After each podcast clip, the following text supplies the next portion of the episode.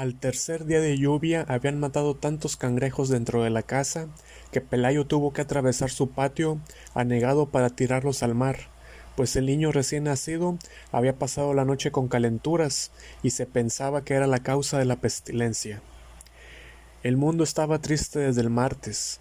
El cielo y el mar eran una misma cosa de ceniza y las arenas de la playa que en marzo fulguraban como polvo de lumbre, se habían convertido en un caldo de lodo y mariscos podridos. La luz era tan mansa al mediodía que cuando Pelayo regresaba a la casa después de haber tirado los cangrejos, le costó trabajo ver qué era lo que se movía y se quejaba en el fondo del patio. Tuvo que acercarse mucho para descubrir que era un hombre viejo que estaba tumbado boca abajo en el odazal y a pesar de sus grandes esfuerzos no podía levantarse, porque se lo impedían sus enormes alas. Asustado por aquella pesadilla, Pelayo corrió en busca de Elisenda, su mujer, que estaba poniéndole compresas al niño enfermo, y la llevó hasta el fondo del patio.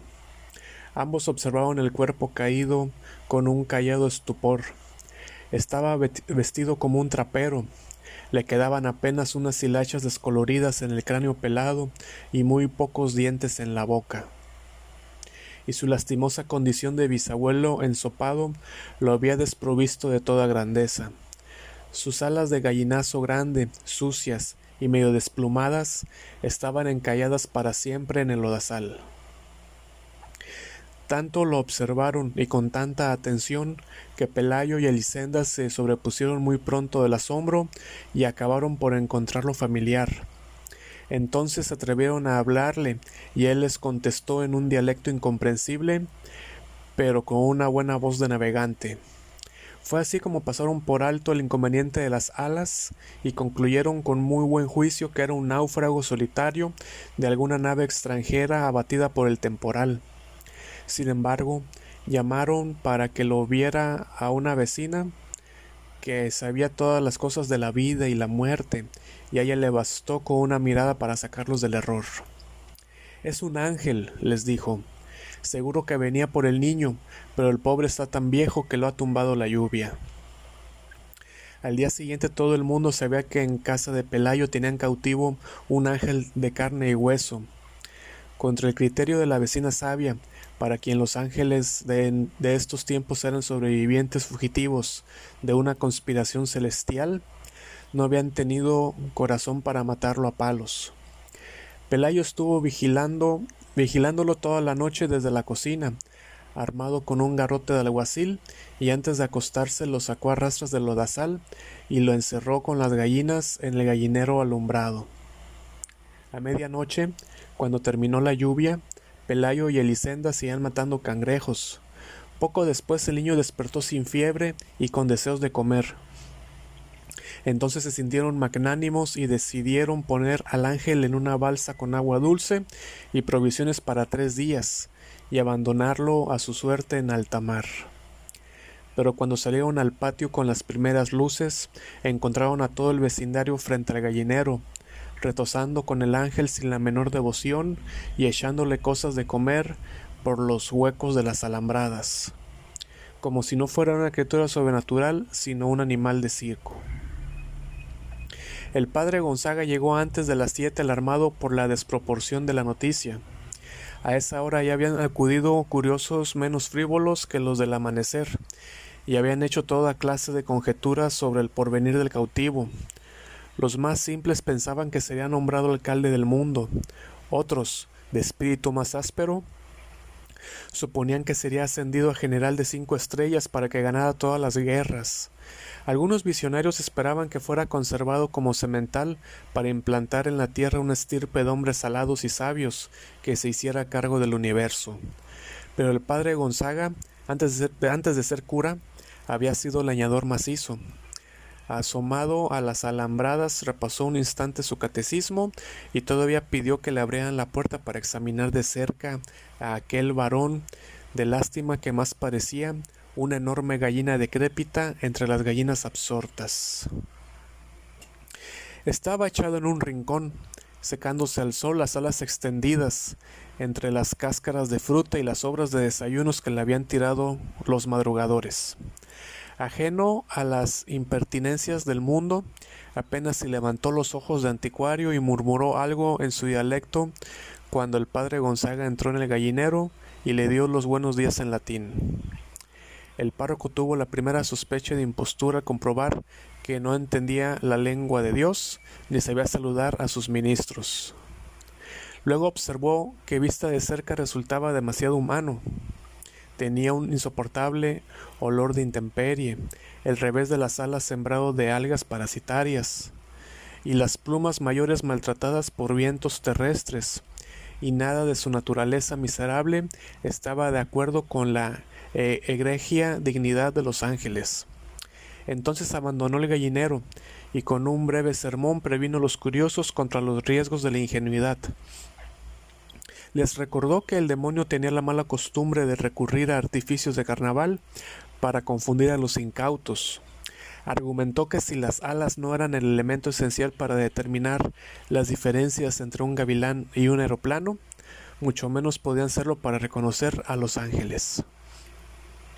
Sin embargo, prometió escribir una carta a su obispo para que éste escribiera otra al sumo pontífice, de modo que el veredicto final viniera de los tribunales más altos. Su prudencia cayó en corazones estériles. La noticia del ángel cautivo se divulgó con tanta rapidez que al cabo de pocas horas había en el patio un alboroto de mercado, y tuvieron que llevar la tropa con bayonetas para espantar el tumulto que ya estaba a punto de tumbar la casa. Elisenda, con el espinazo torcido de tanto barrer basura de feria, tuvo entonces la buena idea de tapiar el patio y cobrar cinco centavos por la entrada para ver al ángel. Vinieron curiosos hasta de la Martinica. Vino una feria ambulante con un acróbata volador, que pasó zumbando varias veces por encima de la muchedumbre, pero nadie le hizo caso porque sus alas no eran de ángel, sino de murciélago sideral. Vinieron en busca de salud los enfermos más desdichados del Caribe, una pobre mujer que desde niña estaba contando los latidos de su corazón y ya no le alcanzaban los números. Un jamaicano que no podía dormir porque lo atormentaba el ruido de las estrellas, un sonámbulo que se levantaba de noche a deshacer dormido las cosas que había hecho despierto, y muchos otros de menor gravedad. En medio de aquel desorden de naufragio que hacía temblar la tierra, Pelayo y Elisenda estaban felices de cansancio, porque en menos de una semana te borraron de plata los dormitorios, y todavía la fila de peregrinos que esperaban su turno para entrar llegaba hasta el otro lado del horizonte. El ángel era el único que no participaba de su propio acontecimiento. El tiempo se le iba buscando acomodo en su nido prestado, aturdido por el calor del infierno de las lámparas de aceite y las velas de sacrificio que le arrimaban a las alambradas. Al principio trataron de que comiera cristales de alcanfor, que, de acuerdo con la sabiduría de la vecina sabia, era el alimento específico de los ángeles. Pero él los despreciaba, como despreció sin probar los almuerzos, papales que les llevaban los penitentes, y nunca se supo si fue por ángel o por viejo que terminó comiendo nada más que papillas de berenjena. Su única virtud sobrenatural parecía ser la paciencia, sobre todo en los primeros tiempos, cuando le picoteaban las gallinas en busca de los parásitos estelares que proliferaban en sus alas, y los baldados le arrancaban plumas para tocarse con ellas sus defectos, hasta los más piadosos le tiraban piedras tratando de que se levantara para verlo de cuerpo entero. La única vez que consiguieron alterarlo fue cuando le abrazaron el costado con un hierro para marcar novillos, porque llevaba tantas horas de estar inmóvil que lo creyeron muerto. Despertó sobresaltado, despotricando en lengua hermética y con los ojos en lágrimas, y dio un par de aletazos que provocaron un remolino de estiércol de gallinero y polvo lunar y un ventarrón de pánico que no parecía de este mundo. Aunque muchos creyeron que su reacción no había sido de rabia sino de dolor, desde entonces se cuidaron de no molestarlo, porque la mayoría entendió que su pasividad no era la de un héroe de uso de buen retiro, sino la de un cataclismo en reposo. El padre Gonzaga se enfrentó a la frivolidad de la muchedumbre con fórmulas de inspiración doméstica, mientras le llegaba un juicio terminante sobre la naturaleza del cautivo. Pero el correo de Roma había perdido la noción de la urgencia.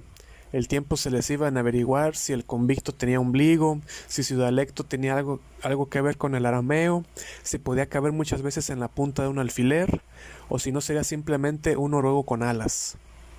Aquellas cartas de parsimonía habían ido y venido hasta el fin de los siglos, si un acontecimiento providencial no hubiera puesto término a las tribulaciones del párroco. Sucedió que por esos días, entre muchas otras atracciones de las ferias errantes del Caribe, llevaron al pueblo el espectáculo triste de la mujer que se había convertido en araña por desobedecer a sus padres, la entrada para verla no solo costaba menos que la entrada para ver al ángel, sino que permitían hacerle toda clase de preguntas sobre su absurda condición y examinarla al derecho y al revés, de modo que nadie pusiera en duda la verdad del horror. Era una tarántula espantosa del tamaño de un carnero y con la cabeza de una doncella triste. Pero lo más desgarrador no era su figura de disparate, sino la sincera aflicción con que contaba los pormenores de su desgracia. Siendo casi una niña se había escapado de la casa de sus padres para ir a un baile, y cuando regresaba por el bosque después de haber bailado toda la noche sin permiso, un trono pavoroso abrió el cielo en dos mitades, y por aquella grieta salió del relámpago de azufre que la convirtió en araña. Su único alimento eran las bolitas de carne molida que las almas caritativas quisieran echarle en la boca. Semejante espectáculo, cargado de tanta verdad humana y de tan temible escarmiento, tenía que derrotar sin proponérselo al de un ángel despectivo que apenas si se dignaba mirar a los mortales. Además, los escasos milagros que se le atribuían al ángel revelaban un cierto desorden mental como el del ciego que no recobró la visión, pero le salieron tres dientes nuevos, y el del paralítico que no pudo andar, pero estuvo a punto de ganarse la lotería, y el del leproso a quien le nacieron girasoles en las heridas. Aquellos milagros de consolación que más bien parecían entretenimientos de burla, habían quebrantado ya la reputación del ángel cuando la mujer convertida en araña terminó de aniquilarla. Fue así como el padre Gonzaga se curó para siempre del insomnio, y el patio de Pelayo volvió a quedar tan solitario como en los tiempos en que llovió tres días y los cangrejos caminaban por los dormitorios. Los dueños de la casa no tuvieron nada que lamentar. Con el dinero recaudado construyeron una mansión de dos plantas, con balcones y jardines, y con sardineles muy altos para que no se metieran los cangrejos del invierno y con barras de hierro en las ventanas para que no se metieran los ángeles.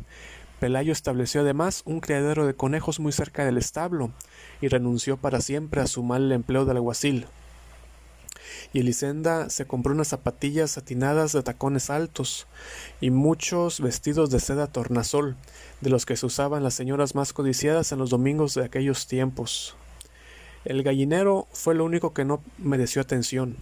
Si alguna vez lo lavaron con creolina y quemaron las lágrimas de mirra en su interior, no fue para hacerle honor al ángel, sino por conjurar la pestilencia de Muladar que ya andaba como un fantasma por todas partes y estaba volviendo vieja la casa nueva. Al principio, cuando el niño aprendió a caminar, se cuidaron de que no estuviera cerca del gallinero, pero luego se fueron olvidando del temor y acostumbrándose a la peste, y antes de que el niño mudara los dientes se había metido a jugar dentro del gallinero, cuyas alambradas podridas se caían a pedazos. El ángel no fue menos displecente con él que con el resto de los mortales, pero soportaba las infamias más ingeniosas con una mansedumbre de perro sin ilusiones. Ambos contrajeron la varicela al mismo tiempo. El médico que atendió al niño no resistió la tentación de auscultar al ángel, y encontró tantos soplos en el corazón y tantos ruidos en los riñones que no le pareció posible que estuviera vivo. De lo que más le asombró, sin embargo, fue la lógica de, de sus alas. Resultaban tan naturales en aquel organismo completamente humano que no podía entender por qué no las tenían también los otros hombres. Cuando el niño fue a la escuela, Hacía mucho tiempo que el sol y la lluvia habían desbaratado el gallinero. El ángel andaba arrastrándose por acá y por allá como un moribundo sin dueño. Lo sacaban a escobazos de un dormitorio y un momento después lo encontraban en la cocina. Parecía estar en tantos lugares al mismo tiempo que llegaron a pensar que se desdoblaba, que se repetía a sí mismo por toda la casa, y la exasperada Elisenda gritaba como fuera de quicio que era una desgracia vivir en aquel infierno lleno de ángeles. Apenas se podía comer, sus ojos de anticuario se le habían vuelto tan turbios que andaba tropezando con los horcones, y ya no le quedaban sino las cánulas peladas de las últimas plumas. Pelayo le echó encima una manta y le hizo la caridad de dejarlo dormir en el cobertizo, y sólo entonces advirtieron que pasaba la noche con calenturas delirantes en trabalenguas de noruego viejo.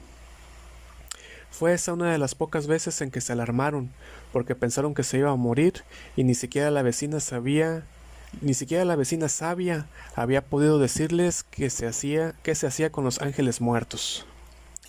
Sin embargo, no solo sobrevivió a su peor invierno, sino que pareció mejor con los primeros soles.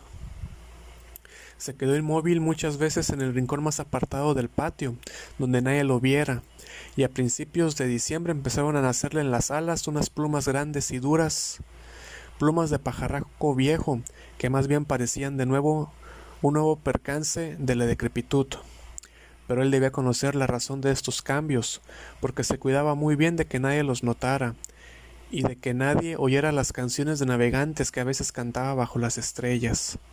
Una mañana, Elisende estaba cortando rebanadas de cebolla para el almuerzo, cuando un viento que parecía de, de alta mar se metió en la cocina. Entonces asomó por la ventana y sorprendió al ángel con las primeras tentativas del vuelo.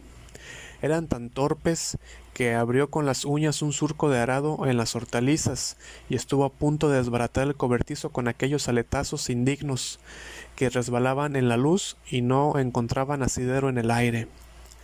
Pero logró ganar altura. Elisenda exhaló un suspiro de descanso por ella y por él.